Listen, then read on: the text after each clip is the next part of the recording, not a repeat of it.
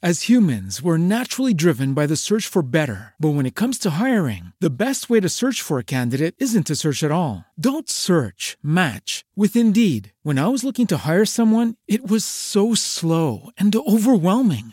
I wish I had used Indeed. If you need to hire, you need Indeed. Indeed is your matching and hiring platform with over 350 million global monthly visitors, according to Indeed data, and a matching engine that helps you find quality candidates fast. Ditch the busy work. Use Indeed for scheduling, screening, and messaging so you can connect with candidates faster. And Indeed doesn't just help you hire faster. 93% of employers agree Indeed delivers the highest quality matches compared to other job sites, according to a recent Indeed survey. And listeners of this show will get a $75 sponsored job credit to get your jobs more visibility at Indeed.com slash podcast. That's Indeed.com slash podcast. Terms and conditions apply.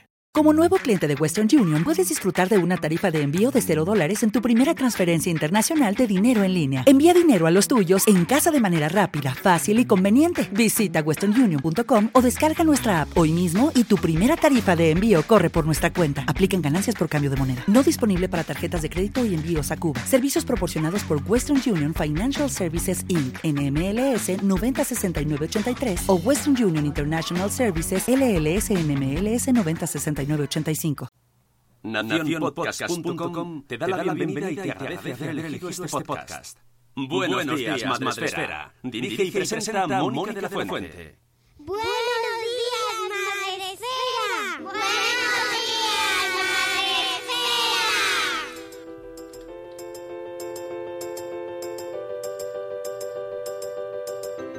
Madresfera. Buenos días, Madre Esfera. Hola, amigos. ¡Ay! Que se ha caído por ahí. Perdón, perdón. ¡Ah! Este es el directo, las cosas del directo. No ha pasado nada. Está todo el mundo bien, ¿no? Las llaves bien.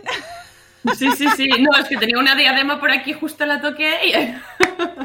Bueno, ya ha entrado mi invitada ella misma. Me parece fantástico. Raquel Graña, ¿cómo estás? Eh, buenos días, bienvenida. Buenos días, Madre Esfera. Buenos días, muchas gracias.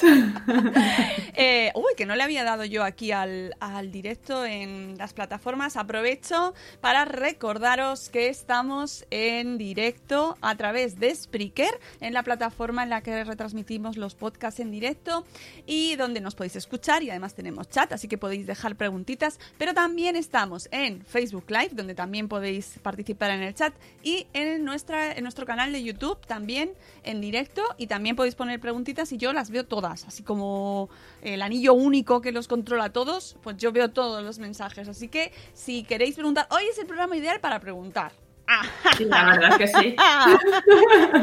que aprovechen, ya que estamos aquí en directo. Efectivamente. Y me diréis, bueno, pero preguntar sobre qué. Ah, bueno, tenéis que haber visto el título del programa y ya os hacéis una idea, porque hoy vamos a hablar sobre educación psicoafectiva.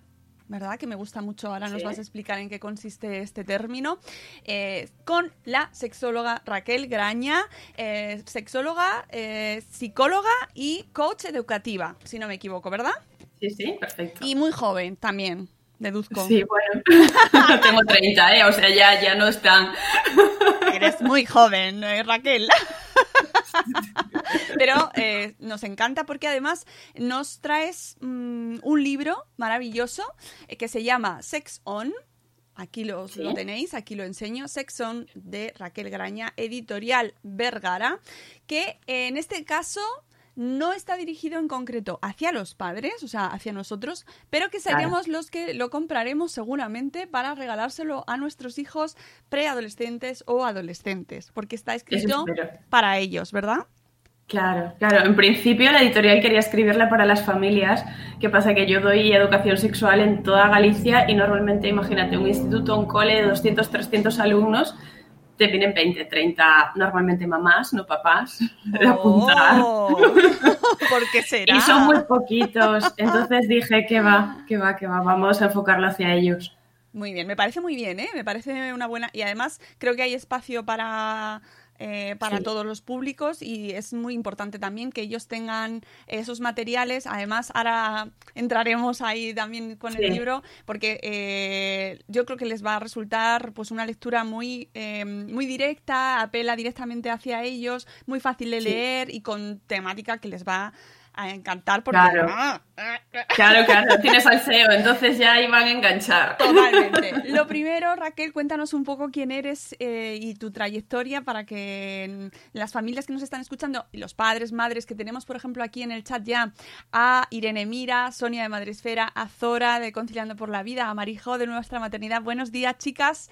Pues que sepan un poco quién eres, porque claro, tú estás en Galicia, pero a lo mejor tenemos gente de toda España, pues no te conocían. Aunque Claro, claro.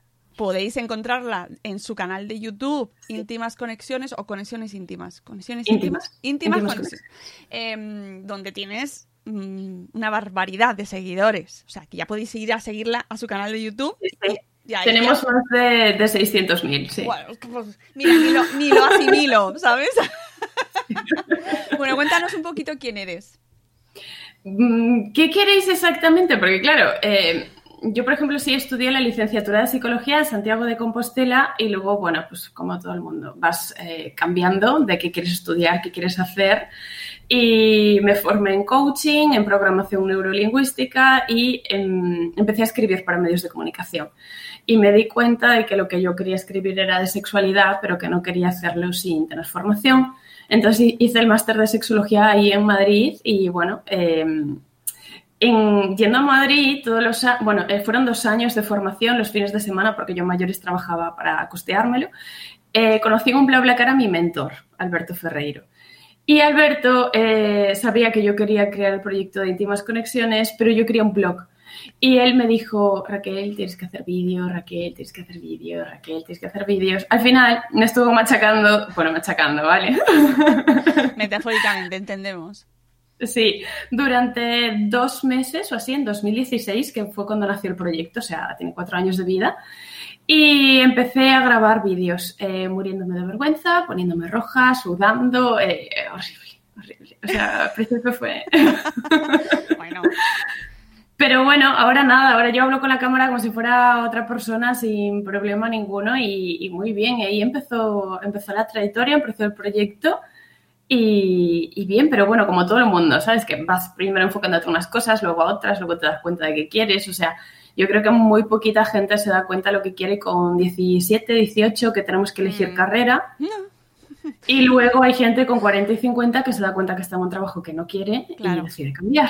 Claro, Entonces, Eso estoy totalmente de acuerdo contigo y puedes llegar a los 60 y de- encontrar de repente la motivación Sí. de tu vida porque eh, evolucionas, aprendes y es bueno eso también, ¿no? Yo creo que eso, inculcar a nuestros Sí. chicos que vas a encontrar tu vocación a- justo a los 16 años o a los 17 Ya, es es muy peligroso.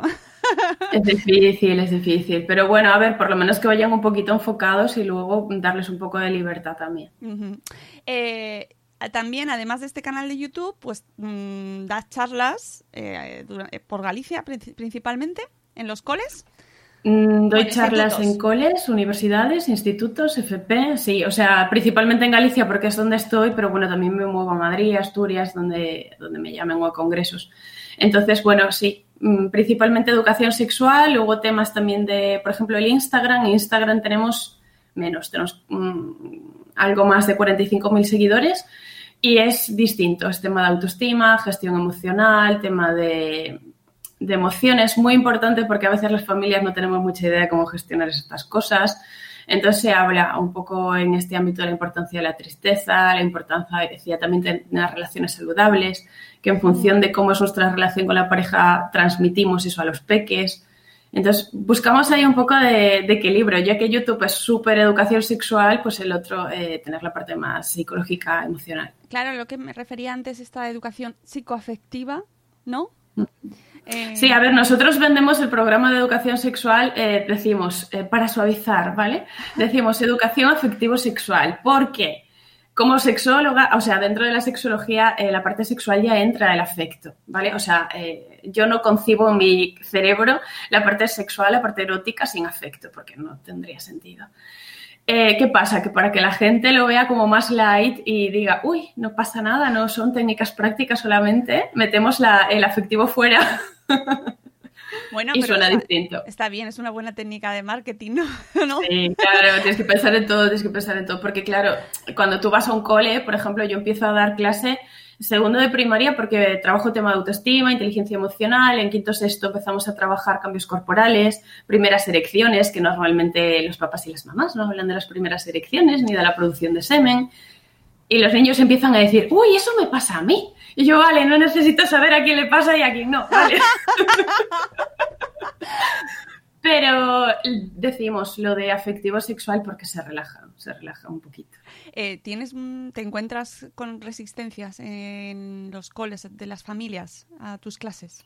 Mira, me pasó este año, 2019-2020, ah, sí, este curso, en un sitio de, Lugo, no Lugo-Lugo, pero bueno, uno de los pueblos de lado, eh, que me contrataron para un cole, un cole muy grande en educación sexual, educación afectivo-sexual, ¿no? Trabajamos emociones, sexualidad, cambios corporales, bueno. Em, yo no suelo, no hablo de masturbación en primaria, pero eh, quien tiene pene empieza a hablar de la masturbación y lo sacan mis talleres en quinto sexto de primaria. Ellas no, vale, quien tiene vulva es como que, que no existe aún la masturbación en ese ámbito, pero ellos suelen sacarla.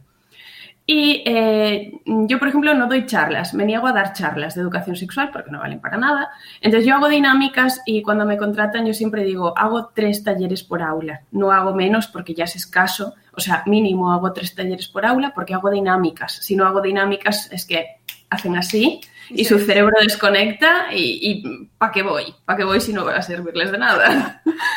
Eh, entonces, la tercera, en la tercera sesión sí les doy como unos papelitos en blanco para que hagan preguntas de forma anónima, para que se sientan libres, que me hagan lo que, lo que ellos quieran, lo que les apetezca. Y ahí en ese sitio me preguntaron qué era un vibrador, qué era un consolador, qué era un puticlub, qué era la Viagra, mm, qué era un gatillazo. Eh, no sé si me salieron más temas, ¿vale? no me acuerdo. ¿En quinto de primaria? Quinto, sexto. ¿Vale? Que era, no sé si me sacaron también el tema del aborto, la gestación subrogada, o sea, bastante cañeros, ¿eh? Muy bien.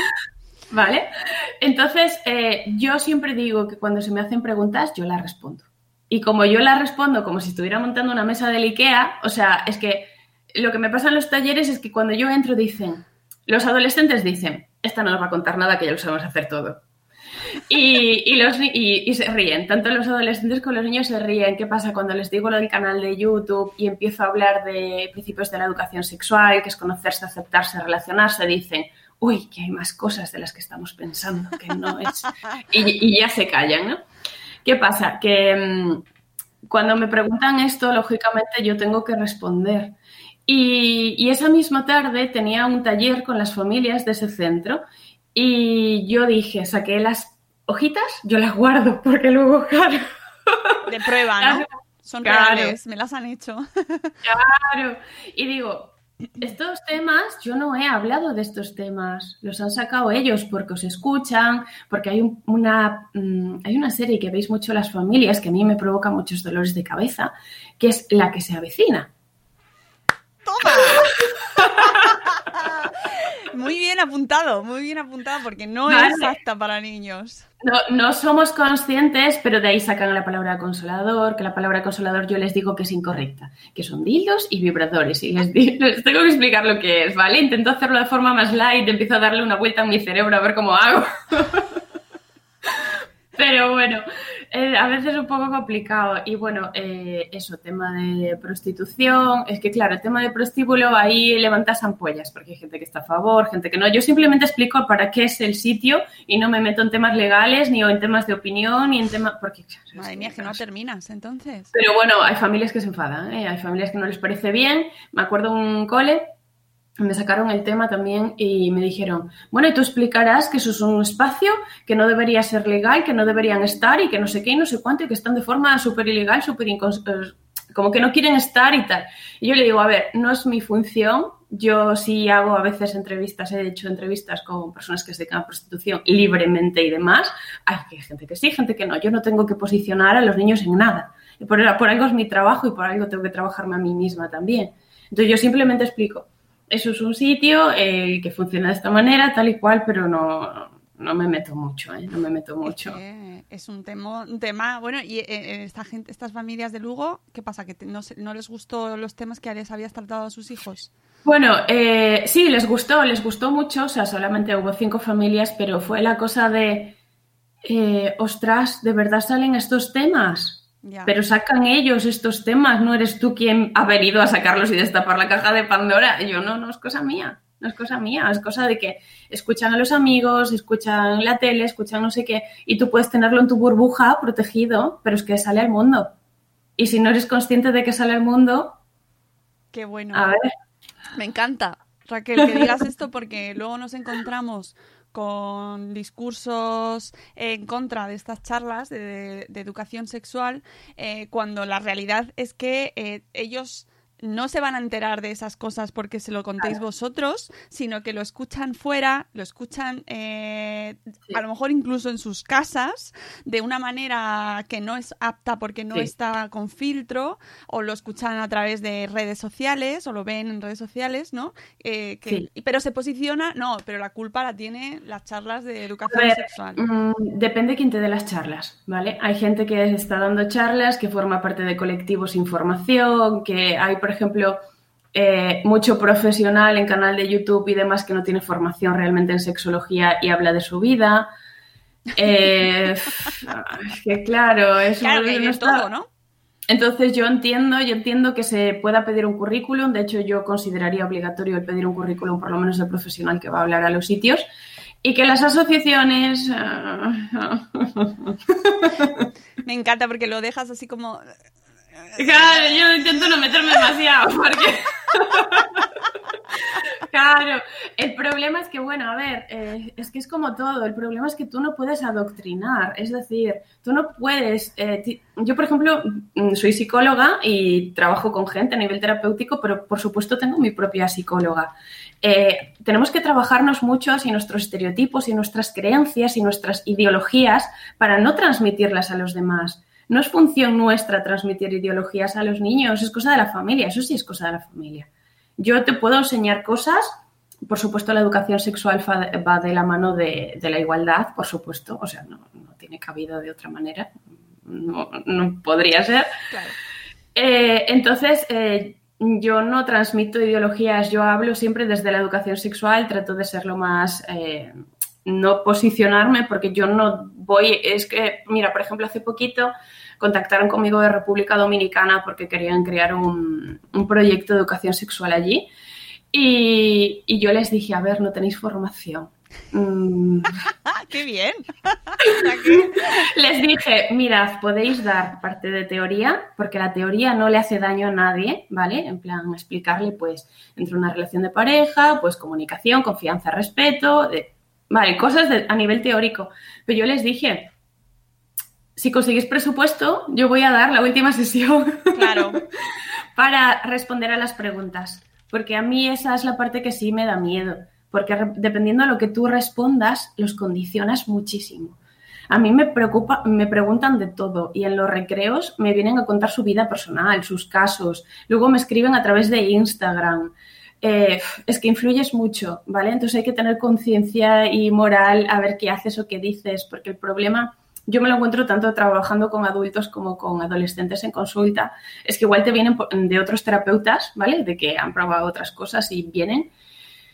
Y hay terapeutas que parece que curan sus problemas con los propios pacientes o que mm, van los pacientes a animarlos. O... Entonces, claro, tienes que tener mucho cuidado con todas estas cosas porque necesitas mucho trabajo personal para poder eh, tratar gente y ayudarla. Pues Sin sí. condicionar, ¿eh? Sin condicionar. No, claro que eh, es mucha Claro. responsabilidad, en realidad, Mm. ¿no? Pero que se Sí. tiene que hacer, que es necesario, que es, que, que es sano. ¿No? ¿Cómo Sí. conseguimos, Raquel, inculcar, eh, no, no tanto inculcar, pero eh, mm, extender esta idea de que la sexualidad y de que conocer la sexualidad es algo sano, natural, que nuestros Claro. cuerpos, ¿no? O sea, que no hay desterrar esa idea del pecado que nos ha acompañado de manera histórica Uf, y que nos ha condicionado tanto, Sí. ¿no? ¿Cómo Mm, conseguimos que esa visión no eh, llegue a nuestros hijos? Lo principal es naturalizar. Naturalizar. Porque si yo entro en una clase y los niños empiezan jijiji, jajaja, ya sé que hay en su casa. Ese es el problema, es el problema. Si los mamás y las mamás desde que son súper pequeñitos empezaran a naturalizar todo, como por ejemplo, mira, a los dos años, una cosa así creo, vosotros entendéis más que yo no tengo bebés, pero empiezan a empiezan a tocarse los genitales, ¿vale? Eh, porque es una conducta de exploración y como ven que les gusta, siguen haciéndolo. ¿Y qué sucede? Que hay familias que castigan esa conducta, les dicen, no, no, no, no, no. Entonces tú ya sabes que ahí seguramente hay un problema a largo plazo a nivel sexual de reprimir cosas y demás. Lo que hay que hacer es darles un espacio, decirles una conducta privada, puedes hacerlo, explórate, conócete, haz lo que quieras, pero hazlo, imagínate, en tu habitación o darle un espacio privado, porque luego también me he encontrado casos de alguna niña, algún niño, pues que imita de la clase o ¿Por qué? Porque su familia no ha sabido o, ignora la conducta y lo hace en todos los lados o la reprime. Entonces, claro, eh, se puede hacer pues, con un poco de límites, claro está. Entonces, eh, principalmente desde que son pequeñitos y con naturalidad y sinceridad. Es decir, te preguntan, yo qué sé, con cinco años, mamá, papá, o mamás, papás, quien sea, ¿vale? O vosotros. Eh, ¿Cómo se hacen los niños? ¿Vale? A día de hoy hay muchos libros, hay recursos que os ayudan a nivel de dibujos. Y, es que si lo hacéis de forma súper sencilla, en el sentido de, bueno, pues mira, tú sabes que los genitales son la vulva, por favor, que nadie sabe el nombre de vulva, ¿vale? El de pene lo sabe todo el mundo, pero el de vulva no sé qué pasa, que me inventan de todo. Tiene muchos nombres, sí. Claro, claro, es un problema, porque digo yo, a ver, que la igualdad empieza aquí, en lo básico, en lo básico, no en otras cosas, en lo básico, eso empieza ahí. Vale, entonces, vale, son distintos porque biológicamente, vale, eh, son complementarios, entonces se introduce el pene dentro de la vagina, que la vagina es una parte de la vulva, no es toda la vulva, vale, por favor. Eh, de hecho, ahí sería ideal enseñarle dibujitos de cómo es una vulva, cómo es un pene, las partes. Ahí os meteríais en tema de anatomía. Lo haríais de forma súper natural, súper sencilla, o sea, y se introduce el pene dentro de la vagina y luego, pues, eh, uno tiene una célula que se llama óvulo y otro tiene una célula que se llama espermatozoide. Un bebé es un 50% de cada uno, ¿vale? Porque siempre se habla de la semillita del papá. Nosotras también tenemos semillita. Aparte, es curioso porque hay un estudio científico que salió hace poquito, bueno, salió creo que el año pasado, pero el año pasado, que dice que cuando los espermatozoides llegan alrededor del óvulo, el óvulo decide si le gusta alguno y le permite entrar. Muy vos, sí. Pero eso no, se conoce tanto, ¿ves? es, la semilla la que conquista el óvulo. ¿Eh? Aún estamos, aún estamos ahí, sí, es verdad, es verdad. Hombre, ya te digo. Mira, sí, además justo nosotros tenemos la suerte de contar con en nuestro entorno madresférico con, con la psicomami, con Mami Jiménez, que nos ha hablado mucho de, de la sexualidad en la infancia y de la masturbación en la infancia. O sea, que creo que es verdad que cuando quieres encontrar recursos, existen. Pero la realidad es que luego las familias hacemos como, no quiero. Sí, sí, sí, lo voy a dejar hasta que lo voy a dejar. Sí, pero bueno, ahí debería haber un consenso, ¿vale? Entre las partes de la familia, que no caiga la responsabilidad en uno. Porque yo me acuerdo cuando era adolescente que a mí me hicieron una encerrona, o sea, Mira, eh, yo soy yo soy de Pontevedra, de un pueblecito que se llama Huevo, pero vivo en Burela, en la costa de Lugo, la Mariña que está tan infectada de COVID. El pueblo que está rojo, ese es donde estoy yo. Ah, muy bien. Bueno, bien, ánimo. estaremos todos muy pronto igual porque creo que está esto muy complicado, pero bueno, por cierto, precaución, por favor, distancia social y poneos la mascarilla. Que no queremos estar otra vez en casa. Sí, porque aparte no son una broma los efectos secundarios que está viendo. Claro, así que eh, así en este paréntesis poneos la mascarilla y no hagáis el tonto, quedaos en casa todo lo que podáis. Mm. Pues me hicieron una encerrona que en el trayecto en la autovía mi padre se me puso a hablar de preservativos. ¡Anda! Eso con qué edad... Eso con qué edad para, para hacernos una idea a todos así de a ver cuándo. Yo, creo que fue a los 15, no me hagas caso, ¿vale? Pero yo creo que fue a los 15, pero no me acuerdo bien porque yo sé que me quería morir. O sea, yo dije, no, esto no se puede hacer. De hecho, se me ha quedado ahí grabado. Bien, bien, bien, está bien saberlo. Entonces, yo siempre digo, de hecho en el libro se trata, ¿vale? El tema del preservativo, de las primeras erecciones, se trata muchos temas, menstruación, copa menstrual. Em, digo que desde el principio que hay que crear la base de confianza en primaria, porque si no en la adolescencia con las hormonas y la revolución no quieren escucharte. Entonces, si tú les has mentido, les has hablado de la bajita y la flor, de la cigüeña, de la no sé qué, pues luego no van a confiar. Porque yo, por ejemplo, cuando entro cuarto, quinto, sexto, eh, digo, bueno, ¿qué pensáis de qué os voy a hablar? Y todos me dicen sexo, sexo, sexo. Y digo yo, vale, ¿qué sexo? Y te hablar de, de hacer niños. Y yo digo, sexo no, desde la sexología significa ser hombre o mujer o de género no binario, género fluido, simplemente, no es otra cosa. Y le digo yo, bueno, ¿y cómo se hacen los niños? Ya que me lo habéis dicho. ¿Entiendes? Yo no saco los temas. No, claro, si ellos oír, y es lo que hablábamos antes, que es que estamos rodeados de. O sea, a mí me flipa la- las familias que quieren mantener a sus hijos em, en, al margen, porque es imposible. Salvo que vivas en, yo qué sé, que en una aldea que no haya más niños, no tengan acceso a wifi, eh, que no tengan, no tengan amigos, que Claro. ni acceso a la comunicación del resto del mundo, que tampoco es sano. ¿no? Eh, has mencionado el libro y mm, me parece el momento idóneo de eh, entrar ahí a saco a Sex On. Eh, ¿Cuándo decides escribir este libro? A ver, yo desde pequeñita, mira, yo era eh, una niña un poco rara ya, de pequeña. Bueno, seguro que no. Sí, yo, los recreos me había enganchado a Harry Potter, no sé con cuántos años me enganché a Harry Potter, no sé si a los 8, a los 9, a los 10, y me pasaba en los recreos leyéndome Harry Potter. Yo creo que mi, mm, a mí ya me gustaba leer, ¿vale? Porque mis padres me lo inculcaron desde pequeñita. Una cosa que yo recomiendo por activa y por pasiva, porque conmigo lo hicieron, era que desde pequeña mi madre leía conmigo en cama.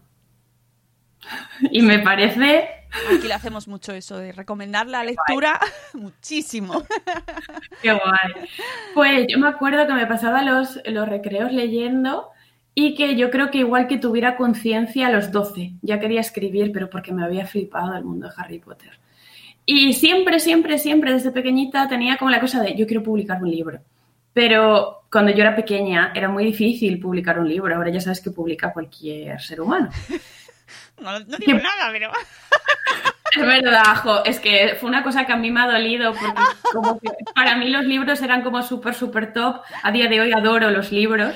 Ya, te Y, entiendo. y fue como, jo, es que ahora publica cualquiera, ¿sabes? Me encanta Raquel porque esto eh, eh, sin filtros total, ¿eh? O sea, di que sí, porque para eso te hago mm, eh, trabajar un lunes 13 de julio a las 11 de la mañana. Di que sí. Me- y estoy muy de acuerdo contigo. Y los que amamos. aparte, yo soy súper sincera. Yo le digo a la gente, tú lo que ves en YouTube, lo que ves en Instagram, lo que ves en cualquier lado soy yo. Yo no tengo un personaje creado. Y yo soy igual en las clases. O sea, imagínate el show. No, pero es verdad que lo que dices de los libros, a los que amamos la lectura, nos Sí. eh, produce. Es, es cierto que cuando ves ciertos libros, ciertos productos, yo creo que no, ya no los llamaría libro, lo llamaría producto de mercado.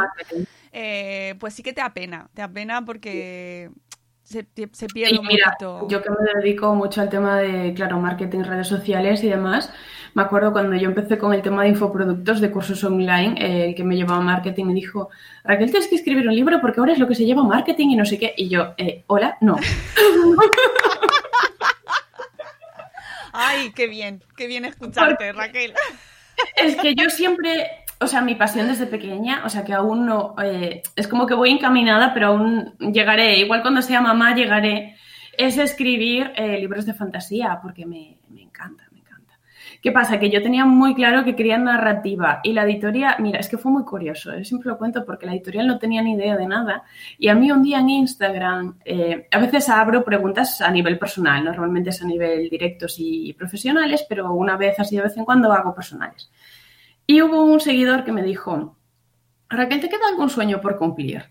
Y dije, ah, lo pongo, no lo pongo. Digo yo, qué vergüenza. Bueno, voy a poner lo que más da.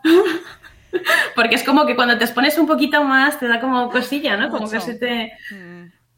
Y puse, pues me queda publicar un libro, escribir un libro o algo así. Bueno, al día siguiente tenía un email de la editorial. Fue, fue en plan, Eso es un sueño, ¿eh? eh, la editora, le dije, Marta, ¿tú me sigues en Instagram? Me dice, no. Dije yo, o sea, que tú no has visto nada que yo haya publicado. Me dice, no. Dije yo, joder. Y ahí, ahí empezó, ahí empezó la cosa, pero bueno, que mi sueño de escribir ya viene muy, de muy, muy atrás. De hecho, me gustaría mucho vivir de escribir, sé que es complicado, pero bueno, es una cosa que, que tengo ahí establecida. También tengo muchos campos abiertos, ¿sabes? O sea, formaciones, mundo online, consultas, eso. Pero bueno, como me gusta mucho hacer muchas cosas, no, no es un problema. Has dado el paso ya. El Sí, libro ya sí, está sí. aquí. Aquí lo tenemos. Y, y, oye, te ha quedado muy bonito. Te ha quedado muy, muy útil. Eh, Sí, y, tuvimos discusión también con la portada, ¿eh? eh, bueno, La, yo- porta- la portada, porque la decidí yo, ¿eh? Me querían poner una portada súper infantil, con muñequitos, y yo les dije, a ver, que los adolescentes, ¿qué pensáis que quieren? Ser adultos. Entonces, ¿qué me hacéis con muñequitos? Es verdad, la portada son, para los que nos están escuchando, es una mano de mujer, eh, o por lo menos tiene las uñas pintadas, con Sí. un sujetador, así, colgando, ¿vale? Y Sí, está. dentro de, de lo que tal, eh, era lo mejor que me mandaron. Uy, no sé quién me está... A Bueno, ver, ¿me dejas ir. un segundo? Sí, claro, yo aprovecho y hago un anuncio por aquí.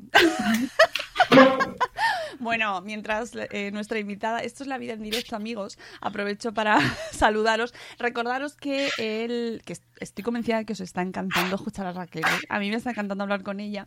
El miércoles tenemos programa también a las 10 de la mañana con Rocío de A Merendar con Mamá y vamos a hablar, vamos a seguir hablando de literatura, que ya sabéis que nos encanta este tema, eh, y vamos a hablar de literatura infantil y juvenil, especial para este verano que tenemos. Y especial eh, tanto para ocio, entretenimiento, como otro tipo de entretenimiento que son los eh, cuadernillos de vacaciones, que ya sabéis que, eh, eh, bueno, pues que también son parte del verano. Así que aviso hecho, el miércoles a las 10 estamos aquí con más podcast. Ya está, ya estás con nosotros, Raquel, de nuevo. A mí, lo de los cuadernillos de vacaciones, a mí me hacían hacerlos todos los veranos y genial, ¿eh? Porque no se te olvidan las cosas. ¿A ti te pasaba, Raquel, que empezabas la primera página como ¡Ay, el cuadernillo de vacaciones! ¡Qué guay! ¡Qué chulo, qué chulo! Y la primera página ya, la segunda ya no. Ya era Eh, como... No me acuerdo.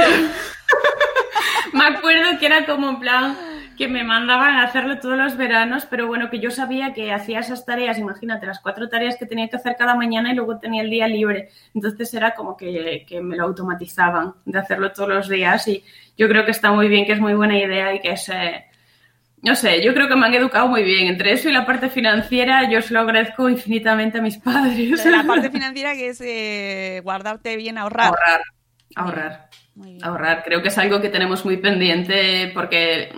eh, Me encanta, ¿eh? Porque tienes muchas ganas de contar cosas.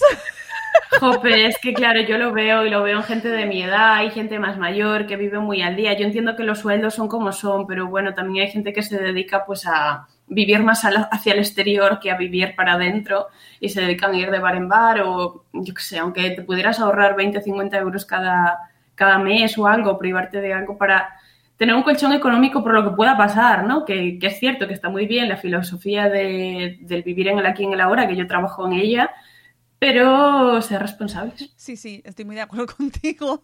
Y cuidado con los préstamos y créditos. Y la letra pequeña. Raquel, eres Raquel, de verdad. Me da para invitarte a- para hablar de cualquier cosa. Podemos. Pero no, porque ¿Dónde- hoy toca, toca tu libro. O sea, ¿Dónde vives, Mónica? yo en Madrid. En Madrid, vale. Pues cuando me cuadre, bueno, cuando me cuadre, cuando pase todo esto, porque yo ya, ya he cancelado tres viajes por responsabilidad, no me salgo de Galicia. No, pero es que, pues, oye, súper ameno todo, ¿eh? Y además temazos todo. eh, Qué guay, Fantástico. qué guay. Bueno, lo que veníamos a hablar, que tú vienes a hablar de tu libro, de tu libro, pero yo creo que a la Sí. gente ya le está entrando el gusanillo, ¿no? Está diciendo, esta chica me gusta, me gusta, yo creo que el libro me va a gustar. Ojo, muy importante, este libro está escrito para los chicos y las chicas. y las Pero bueno, chicas. que mamás y papás me han escrito, ¿eh? Yo de los adolescentes, la verdad, no sé si se lo están leyendo, pero las mamás y los papás lo tengo claro porque no paran de contestarme, de mandarme Ah. mensajes. Anda, oye, pues me alegro un montón, de verdad. Sí, bueno, y de hecho, eh, tengo que agradecer a la editorial que me escribiera para. para eh, porque yo no, Ah, lo- no estaba dentro de mi radar, ¿sabes? Al final es, es- lo han Claro. hecho muy bien.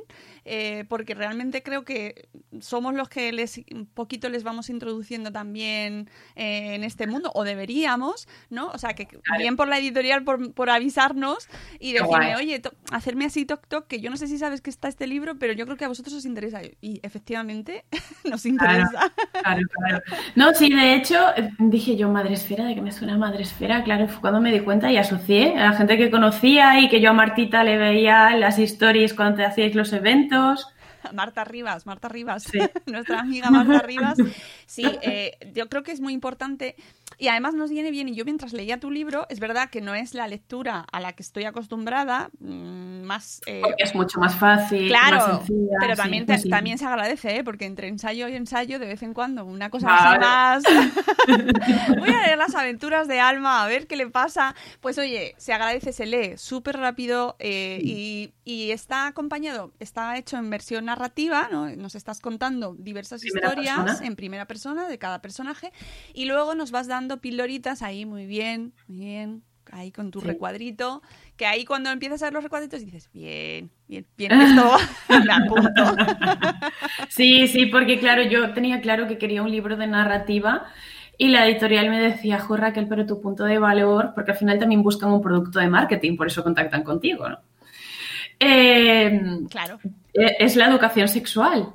Y dije yo, vale, si es la educación sexual. Y me dijeron, vale, ¿cómo vas a meter la educación sexual? Porque tenemos opción de cuadros, opción de páginas al final de cada capítulo. Yo les dije, mira, eh, yo trabajo con adolescentes durante todo el año, eh, me veo sus mismas series, me leo sus mismos libros, empatizo muchísimo con ellos y yo no me leería las páginas al, final al finalizar cada capítulo.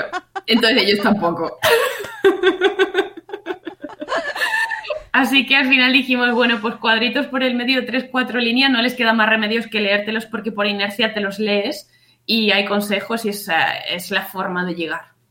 Sí, además está, son muy, son breves, no son tostones. No son pesados. No. Igual hay alguno con algún estudio, pero creo que es uno o dos puntuales y no, no hay más. Eh, pero que además eh, me parece que deben estar. Me parece o sea, creo que es el punto ideal para que conecte familia con adolescentes y tengamos una conversación sobre este libro. O sea, yo creo que sería ideal eh, leérselo primero a las familias sí, y luego yo también los hijos.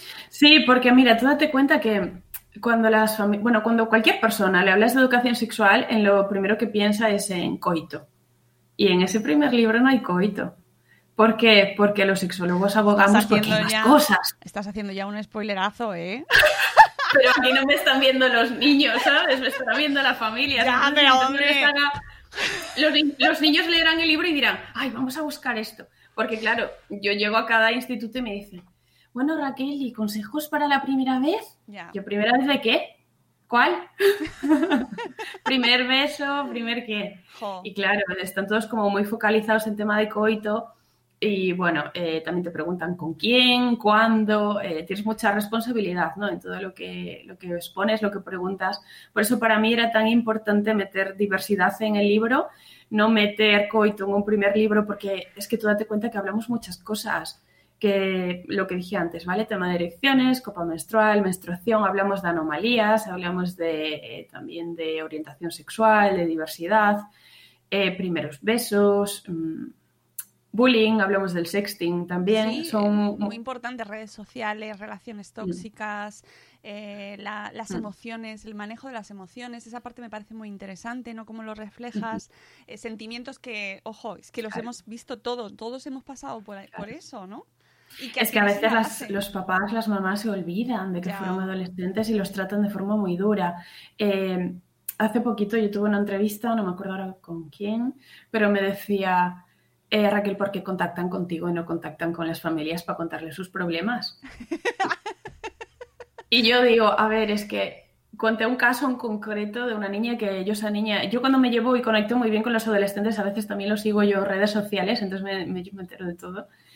Y mm, esa niña a mí me encantaba, ¿vale? Porque esa niña es la que me venía a contar su vida en los recreos, que estaba súper preocupada por no sé quién, que no sabía que si le gustaban chicos o chicas, si le gustaban los dos, si le gustaba la amiga, si le gustaba qué.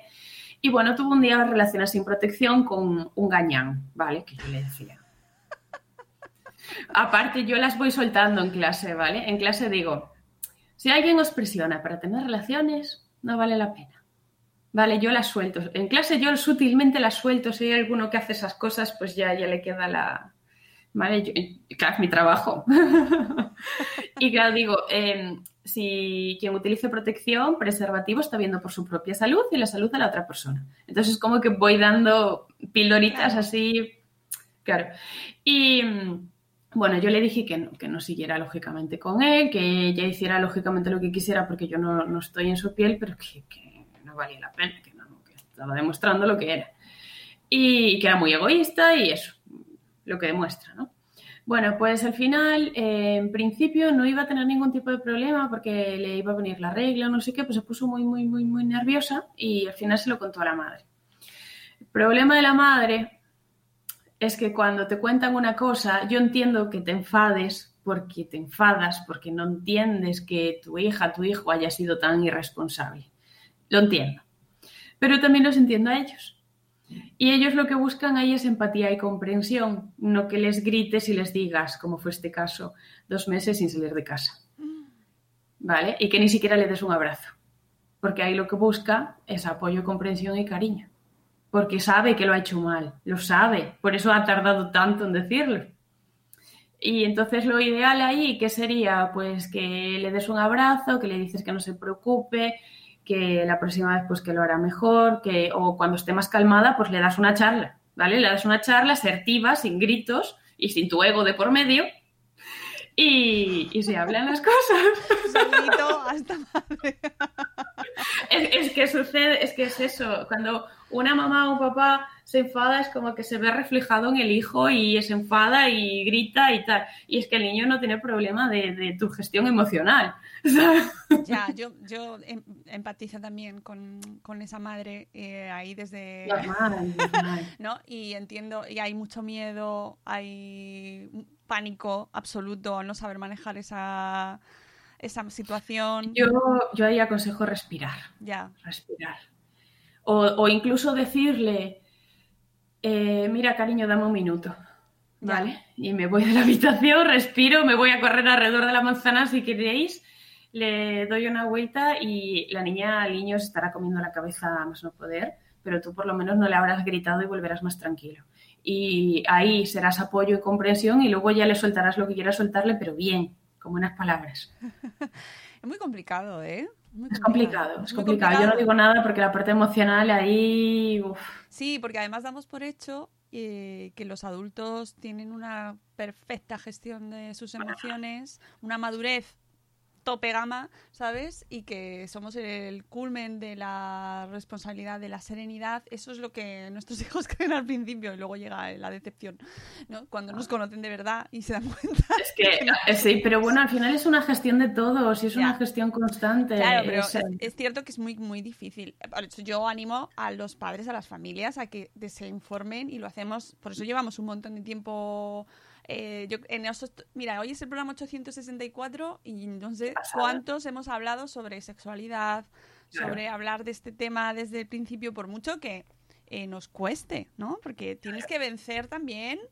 Mmm... Y aparte tener en cuenta que tienen los mismos problemas que los adultos, porque hace poquito yo compartí un post en Instagram hablando de las relaciones de dependencia, las relaciones tóxicas de dependencia, porque no nos enseñan un amor eh, bueno. Claro mmm, daros cuenta que desde pequeñitos le decimos a los niños, ¿tienes novia?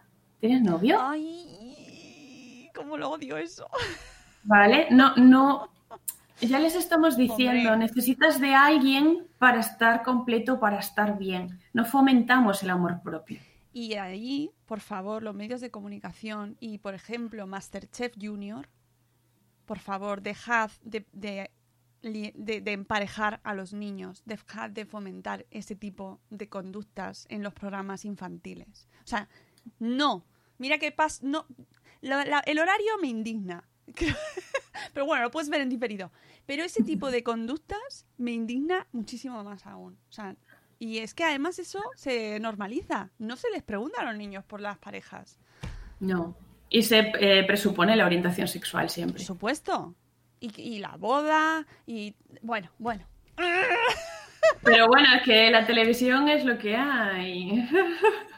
Ya, pero tenemos que quejarnos y tenemos que Sí, decirlo. sí, Si no lo sí, nos decimos, tenemos que quejar, porque de hecho yo digo que, por ejemplo, el tema de bullying y el tema de niñas que yo tengo en consulta por tema de inseguridades y complejos a nivel físico es porque fomentamos unos estereotipos y fomentamos la crítica. La televisión es todo juicios, estereotipos, críticas y parejas de amor romántico que no es un amor real. Entonces, claro, es que es un problema general.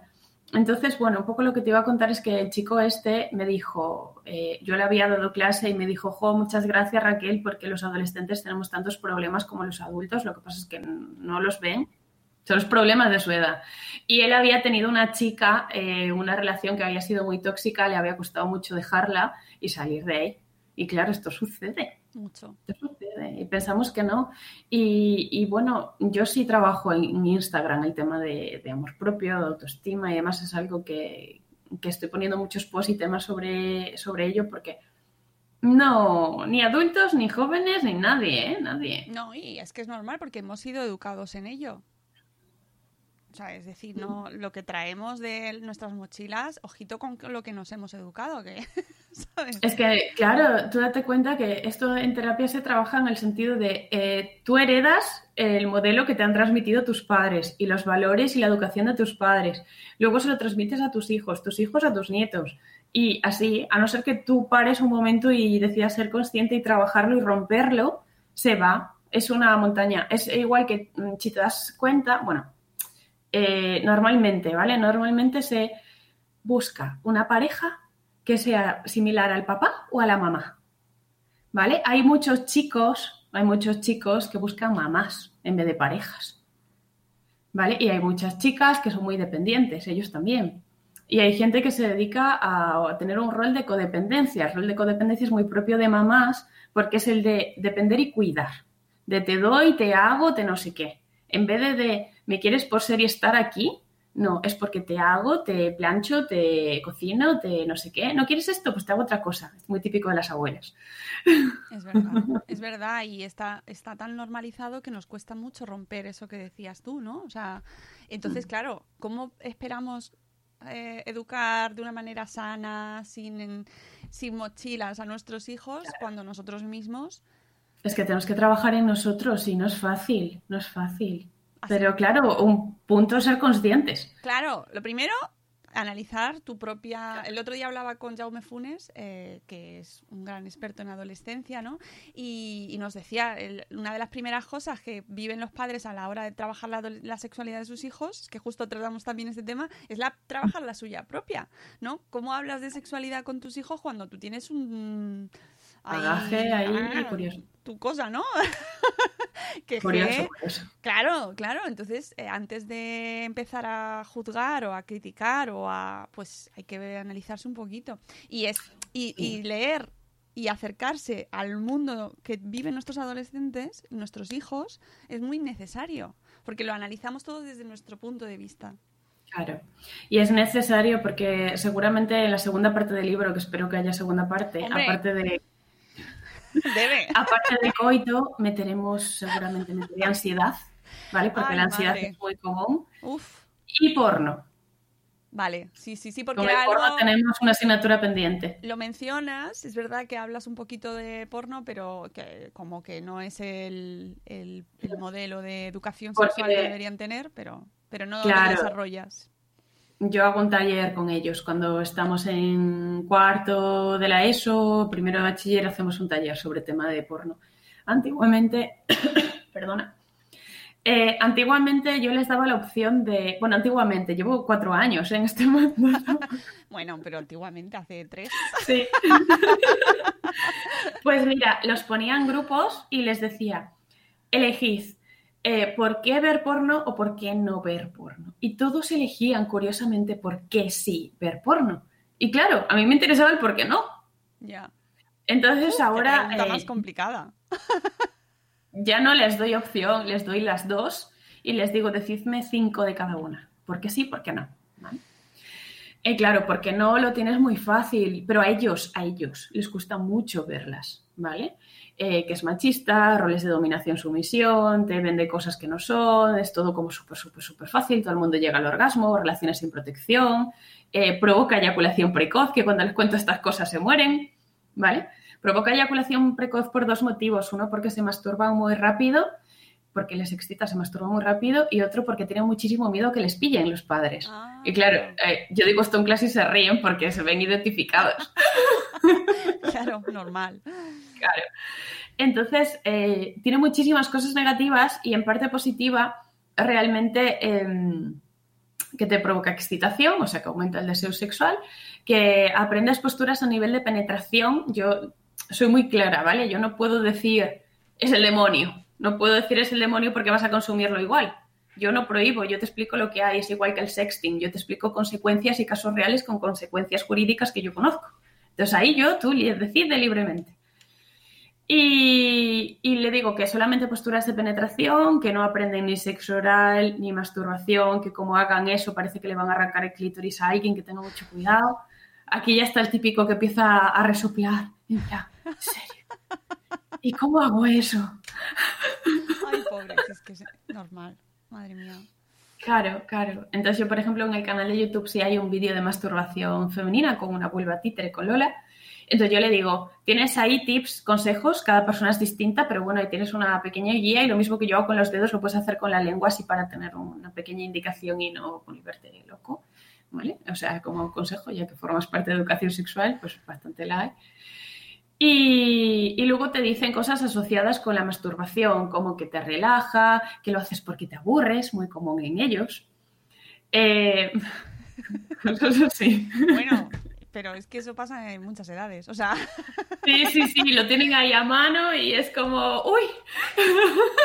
Ah, ah, oh, bueno, venga, ya está. Sí, Sí, sí. Eh, sí, vamos, que eso es una cosa como que se ha heredado y se mantiene ahí la tradición y lo sabemos perfectamente. Y hablar de este tema me parece eh, que debería hacerse muchísimo más, de manera mucho más abierta, eh, Claro. para no continuar perpetuando esos estereotipos eh, que es que son súper dañinos. Yo no sé si te has enterado de la de la polémica que existía con una con una película en Netflix. eh, La de 365. Sí, sí, sí, sí. Sí, que- que me la vi y me horroricé. Claro, y yo tenía una duda porque lo estuvimos hablando en el, en el canal de Telegram del programa y se comentaba pues eh, si se debería prohibir o se debería ver acompañada esa película de- con los padres.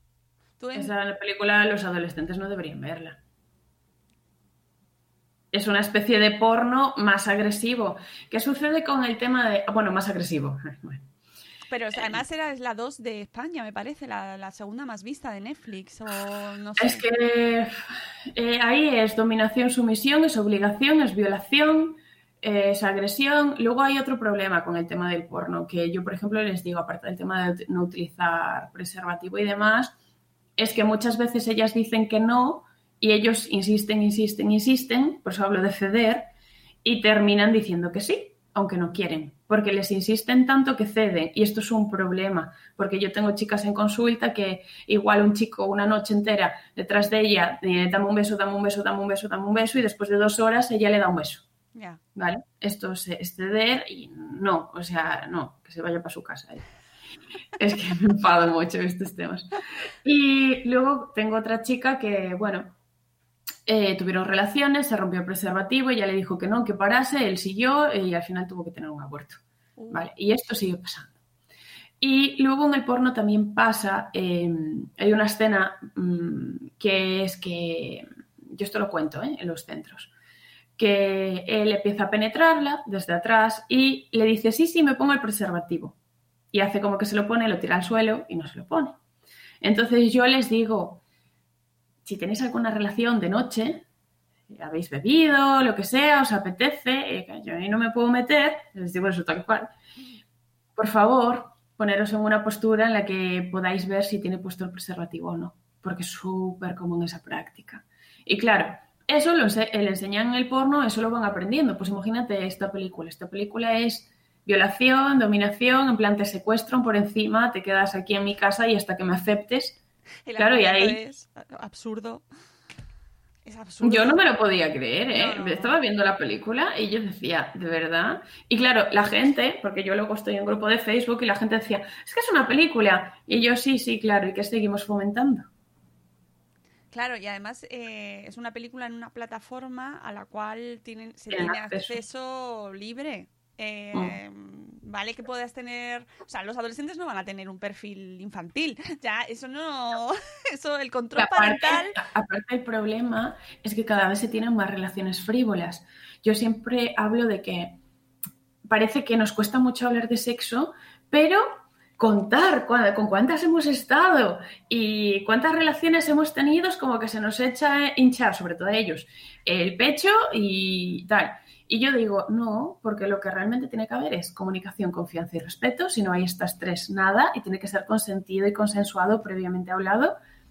Y hay que cuidar mucho la parte afectiva. Besos, caricias, excitar a la otra persona. No tenemos los mismos tiempos de excitación hombres y mujeres. Eh, y hay que entenderse muy bien. Y es como que ahora, con el tema del porno y el tema de la normalización de la erótica, eh, tenemos relaciones por tener que solamente son físicas y luego lo que pasa, lo que le suele pasar a esas personas, ¿vale? Es que tienen relaciones hoy, mañana y pasado con distintas personas, es que es realmente una búsqueda de afecto constante. Y yo esto me lo encuentro en tema de consulta, en tema de baja autoestima, en tema de sentirse mal, de buscar como un reconocimiento.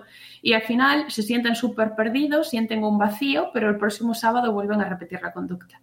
Y llegan al pico de satisfacción y el domingo vuelven a bajar. Es como una especie de adicción. Y están así continuamente. Entonces lo que tienen que aprender es a tener relaciones afectivas, no frívolas. O sea, es que realmente estamos fomentando unas cosas que no son y deberíamos más eh, centrarnos en tema de cariño y otras cosas que son valores, realmente en valores, en valores de, al estar con alguien, no en tanto en físicos. No, totalmente. Y, y ahí tenemos toda la responsabilidad, amigos, que nos estáis escuchando, que estáis ahí embarcados en la maravillosa aventura de la educación y de la crianza y no podemos dejar de lado ni podemos dejar hasta que llegan al instituto, que es como, yo creo que cuando se va acercando la edad del instituto, no de la entrada en el instituto, es como cuando ya empiezan a sonar todas las alertas, y se va la gente ya como, "Mm, pero no sé hasta qué punto, cuándo empezar, ¿no? Ahí. Pues que empiecen en quinto de primaria, cambios corporales y demás. Y súper importante, y mira, nos quedan cinco minutos y va a ser ideal para recordar que esto es cosa de eh, todos los progenitores, no solo de las madres. No, por favor. No, no, no. Aparte, cada uno expone su punto de vista. Es genial, es súper enriquecedor. enriquecedor. Los Muy bonito. Los padres también deben saber qué es la menstruación, acercarse a este mundo maravilloso porque sus hijas eh, están en ello. Y, Y gracias a la menstruación ellos existen. Bueno, eso biológicamente pues tienen que saberlo, pero además tienen que no perpetuar eso de esa, esos mitos de bueno, es que ya está con la regla, ¿no? Que no, que No. participen en esas Estereotipos. En, esos estereotipos que hacen mucho daño, ¿no? Y que perjudican mucho y que, con- que, que- que al final eh, lo, que lo que consiguen es que si, sigamos sin hablar de la regla, que nos Mm. escondamos. El otro día veía un anuncio que habían hecho eh, una marca de condón, no, de condones, de tampones eh, sil- más silenciosos al abrir. Oh, Sí, sí. no lo vi, no lo vi. Mejor, porque fue como, ¿perdona? que ¿Por qué tiene que ser más silencioso al abrir un tampón? Es que estamos tontos. Qué fuerte. ¿Qué, qué problema hay en que el tampón cuando se abre suene? Nada, nos creemos evolucionados, pero es un avanzo o retrocedo. Además, me encantó que mencionases la copa menstrual. O sea, dije, bien, bien. Sí, aparte, mira, he mencionado la copa menstrual y he hablado también de que hay gente que tiene anomalías a nivel de vagina y tal, porque hay gente que no la puede utilizar, ¿vale? Entonces es importante normalizarlo más que castigarlo, porque claro, eh, luego es como que la niña se siente la rara. Y no es la rara, sino que simplemente su cuerpo es así. No, y además hay gente que no le gusta. O sea, que es también, bueno, pues es comprensible y, lo, y, y, eh, tiene cuanta más variedad de opciones, mejor, Claro. yo creo, ¿no? Que puedan elegir, pero sinceramente, qué gran invento la copa menstrual. Sí, la verdad es que sí. qué suerte nuestras hijas eh, que van a tener la, la suerte de contar con ello desde que empiezan a De tener que papel. son pequeñitas, claro. Hombre, por claro. favor, qué maravilla. Es que con eso pueden hacer el pino puente y lo que quieran, que es Sin divino. Sin... Es que, em, de verdad, hemos vivido tantas historias con la regla, pero tantas. La vergüenza, eh, los mitos, esto de que estás de mal humor porque estás con la regla. Déjala que está Pero con es la regla. normal, porque estás alterada, es normal. Claro, pero eh, esa- ese comentario masculino, Mm. déjala que está con la, estará con la regla. Claro, sí, sí, sí, sí. Por favor. Por cierto, las niñas se preocupan mucho porque dicen, joy, si me viene a mitad de clase. Y claro, yo les digo que hablen con el profe o la profesora que está por allí o que lleven algo ellas en, en la mochila, que no les cuesta nada tenerlo ahí por si acaso. Claro, y los Vale, os lo profesores... cuento porque, claro, les preocupa. Claro, y los profesores, eh, y, profesores y profesoras, pero también hablo de los hombres profesores, tienen que estar Sí. súper acostumbrados, verlo de una manera súper natural y no sufrir. No sufráis. Sí, a ver, te encuentras de todo, ¿eh? Yo los centros en los que he estado normalmente eran chicos jóvenes y súper, súper bien. Claro. Pero bueno, no me, ha, no me ha tocado estar con algún señor mayor, la verdad, o sea que no, no Ya, sé. pero- Yo creo que igual no están conmigo, igual no están conmigo porque dicen, va, yo no asisto a esto. No lo sé, no lo sé. No, es una actitud que yo creo que tiene que cambiar y que cuanto mejor se normalice, y por eso llamo a los padres a, a la movilización, ¿no? Y que sepan cómo funciona, que, en qué consiste, cómo, que vayan a comprar con sus hijas los tampones o las Claro. compresas, o es que no sea solo una responsabilidad Cosa de la madre. Claro. ¿no? Porque al final estamos perpetuando ahí el mismo, la misma tradición de la mujer. Sí, sí, sí que es cierto, es cierto. es Por cierto. favor. Bueno, Pero bueno, poquito a poco. Raquel, que se nos ha pasado la hora ya. Te lo Sí. vas a creer. Nada, sí, aquí podemos hablar de muchas cosas. Ay, por favor, me ha encantado. Me, me ha gustado muchísimo hablar contigo. Estoy convencida de que a nuestros oyentes, nuestras oyentas que están ahí en el chat, les ha gustado también. Y os animo a todos, de verdad, que leáis, os hagáis con este Sex On, que es una lectura ideal para el verano. Ideal. Sí, O sí, sea, fantástico. Además, mm, podéis bajar En ahora. dos días. En dos días te lo has leído. Te lo bajas ahí en la piscina, en la bolsa, así, para que te lo vea tu comunidad de vecinos.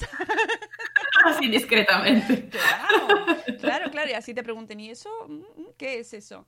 Eh, editorial Vergara de Raquel Graña. La podéis seguir en todas sus redes, en Instagram, en su canal de YouTube, eh, íntimas conexiones y aprender, seguir aprendiendo con ella, porque creo que aquí esto es una cuestión que nos interesa mucho a todos, ¿no? Así que mm, muchas gracias, Raquel, de verdad. Muchas gracias a ti, ha sido genial, un placer. Y nosotros nos vamos, eh, volvemos el miércoles, como os he comentado antes, así que disfrutad mucho del verano y por favor, por favor, tened cuidadito, poneos la mascarilla que la van a hacer obligatoria en todas partes. Id haciéndoos a la idea, id buscándolas bien, tenedlas a mano, ahí con cuidadito y usadla. Y por favor, distancia social, ¿vale? Que no queremos tener más problemas. No, os queremos mucho, amigos, nos vamos. Hasta el miércoles. Adiós. ¡Hasta mañana!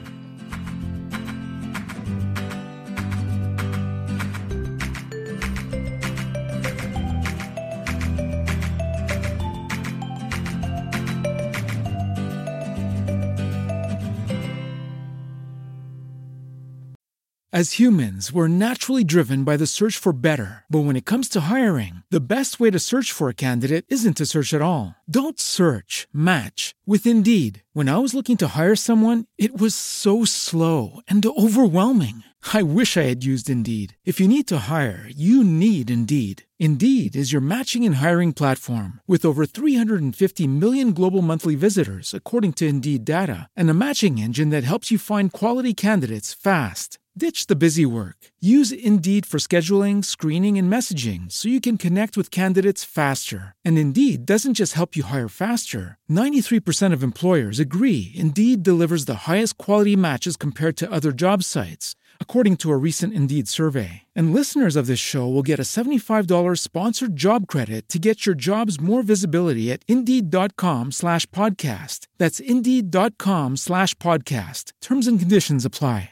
Hello, it is Ryan, and I was on a flight the other day playing one of my favorite social spin slot games on ChumbaCasino.com. I looked over the person sitting next to me, and you know what they were doing? They were also playing Chumba Casino. Coincidence? I think not. Everybody's loving having fun with it. Chumba Casino is home to hundreds of casino-style games that you can play for free anytime, anywhere even at 30,000 feet. So sign up now at ChumbaCasino.com to claim your free welcome bonus. That's ChumbaCasino.com and live the Chumba life. No purchase necessary. VGW. Void were prohibited by law. See terms and conditions. 18 plus.